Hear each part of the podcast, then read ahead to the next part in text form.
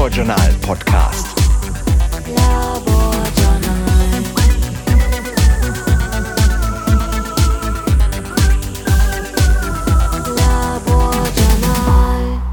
Hallo, schön, dass Sie dabei sind. Mein Name ist Mario Rembold und das hier ist eine absolute Premiere. Laborjournal zum Anhören. Ja, wir wissen selber noch nicht so ganz genau, wohin die Reise gehen wird mit unserem Laborjournal Podcast. In dieser ersten Ausgabe wird es jetzt erstmal um giftige Vögel gehen und darüber habe ich mit dem Toxikologen Dietrich Mebs gesprochen der mittlerweile emeritiert ist und vorher viele Jahre an der Rechtsmedizin der Universität Frankfurt gearbeitet hat. Und vielleicht geht es Ihnen jetzt gerade so, wie es mir auch vor kurzem ging. Ich hatte nämlich noch nie zuvor von giftigen Vögeln gehört. Dabei tauchen Hinweise darauf schon in sehr alten Texten auf. Da erhob sich ein Wind, vom Herrn gesandt, und ließ Wachteln kommen vom Meer und ließ sie auf das Lager fallen eine Tagereise weit rings um das Lager, zwei Ellen hoch auf der Erde. Da machte sich das Volk auf und sammelte Wachteln. Diesen ganzen Tag und die ganze Nacht und den anderen ganzen Tag. Und wer am wenigsten sammelte, der sammelte hundert Scheffel.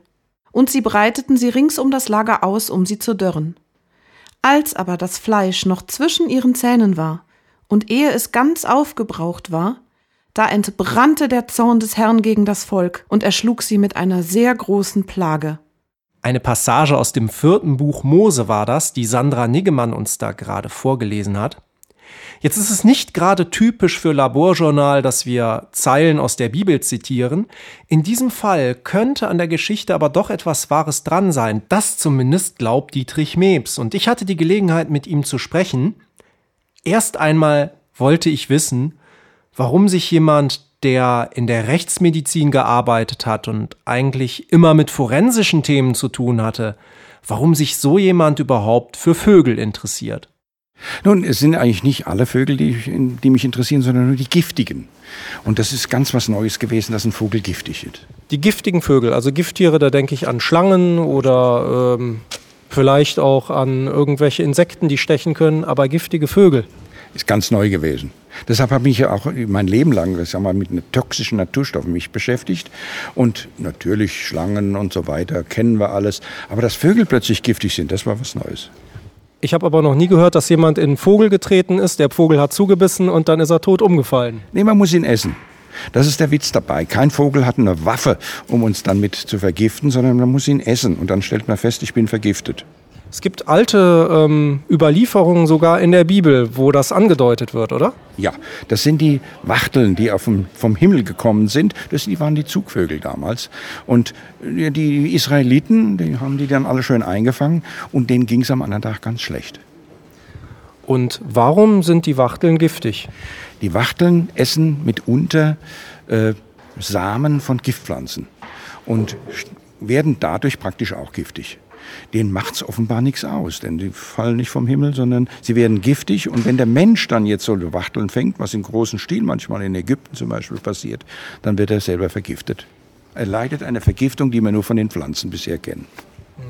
In Neuguinea gibt es Vögel, die speziell gemieden werden von den Eingeborenen, obwohl die eigentlich alles Mögliche an Vogelfleisch essen. Sie haben sich näher damit beschäftigt. Sie haben nicht selber publiziert, aber Sie waren bei einer Expedition beteiligt. Was hat es damit auf sich? Ich habe damals den Entdecker dieses Giftvogels aufgesucht und wir sind gemeinsam in die Wälder von Neuguinea hineingegangen und haben uns dort mit den Einheimischen zusammen bemüht, Vögel zu fangen. Und da haben wir tatsächlich auch diese Giftvögel gefunden. Denn dieser junge Amerikaner, Jack Dunbar, hat festgestellt, dass wenn man die Federn und die Haut dieser Tiere zwischen die Lippen nimmt, dass man plötzlich kein Gefühl mehr hat. Daran hat er dann später die, die, das Toxin isoliert. Es handelt sich ums Batrachotoxin, das eines der wichtigsten und gefährlichsten Gifte aus der Natur sind. Und was auch äh, für Pharmakologen interessant ist. Hochinteressant. Denn es ist eines der Toxine, die nicht den Natriumkanal blockieren, sondern offen halten und zu einer Dauererregung führen. Ein ganz wichtiges äh, wichtiger Mechanismus, um zum Beispiel Nervenleitfähigkeit zu studieren. Stimmt es wirklich, dass das so das Testverfahren war, die Federn in den Mund zu nehmen? Ich meine, wir, wir haben ja keine Versuchstiere dabei gehabt, sodass wir uns damit behelfen wollen, wie können wir denn überhaupt testen? Und der Jack Dumbauer hat das früher schon mal ausprobiert und sagt, nimm mal ein Stück Feder oder ein Stück Haut zwischen die Lippen und dann, wenn nach drei Minuten man kein Gefühl mehr daran hat, dann hat man die Toxinwirkung festgestellt. Und so habe ich das über mehrere Tage bei 25 Vögeln ausprobiert und die waren alle giftig. Und das hat die nachher auch, die chemische Analyse hat das bestätigt. Okay, und Sie sind äh, trotzdem ja vom Fach, Sie sind Rechtsmediziner, das klingt jetzt ein bisschen weit weg, aber mit Toxikologie ähm, haben Sie sich auch viel sehr beschäftigt. Intensiv, sehr intensiv. Ich war Toxikologe an der Rechtsmedizin und hatte natürlich mit der typischen, mit den üblichen äh, ja, Vergiftungen, die der Mensch so erleidet, zu tun, mein Leben lang. Und da ist natürlich, sag mal, kommt immer nichts Neues, sagen wir mal ganz vorsichtig. Wichtig ist dann aber auch, mal in die Natur zu gehen und sagen, was gibt's denn da alles? Und das ist ja viel spannender viel interessanter, weil da die eigentlichen großen Gifte drin vorkommen. Ähm, das klingt jetzt irgendwie sehr exotisch, giftige Vögel, dass man im Einzelfall Wachteln giftig sein können oder irgendwo in Neuguinea einige Vögel, die giftig sind. Ähm, auch bei einheimischen Vögeln könnte das aber der Fall sein. Das haben Sie auch selber in Ihrem Institut mal untersucht. Das ist aber eher so eine indirekte Schlussfolgerung, dass Richtig. es sein könnte. Wie ja. kamen Sie drauf? Und zwar eine Arbeit von einem Kollegen, der hier in der Universität arbeitet. In Frankfurt. In, in Frankfurt. Und der hat herausgefunden, beziehungsweise mit einer Gruppe untersucht, was Vögeln alles so an Kernen fressen, um die Früchte zu verteilen. Mhm. Und da hat er festgestellt, dass zum Beispiel auch der Samen von äh, dem Pfaffenhütchen, ein hochgiftiges, äh, hochgiftige Samen vom Star oder auch von anderen, selbst von Meisen gefressen wird. Und man ging erstmal von, na ja gut, der frisst nur das Fruchtfleisch und den Kern, den scheidet er wieder aus. Und da haben wir mal den, das Fruchtfleisch und den Kern untersucht. Und in beiden ist, sowohl im Fruchtfleisch als im Kern, sind hochkonzentriert Toxine enthalten. Also der Vogel muss auch irgendwie einen Mechanismus haben, dass er nicht dran stirbt. Und ich denke mal, ich kann mir gut vorstellen, der wird damit auch giftig. Also die äh, Hypothese ist auch bei diesen Vögeln in Neuguinea, die nehmen das mit der Nahrung auf, verwerten das irgendwie. Aber wofür brauchen die Vögel dieses Gift? können wir nur spekulieren. Äh, dass jetzt, ach Gott, Raubvögel gibt es nicht allzu viel. Aber ich könnte mir vorstellen, der schützt sich vor Parasiten. Ne? Denn äh, Vögel sind auch viel heimgesucht durch Milben und alle möglichen, äh, die, die in die Federn reinklettern. Und wenn da Gift drin ist, dann kriegt er die vielleicht auf die Art eher los. Und empirische Daten, äh, unterstützen die das oder weiß man das nicht? Äh, weiß man leider nicht so sehr.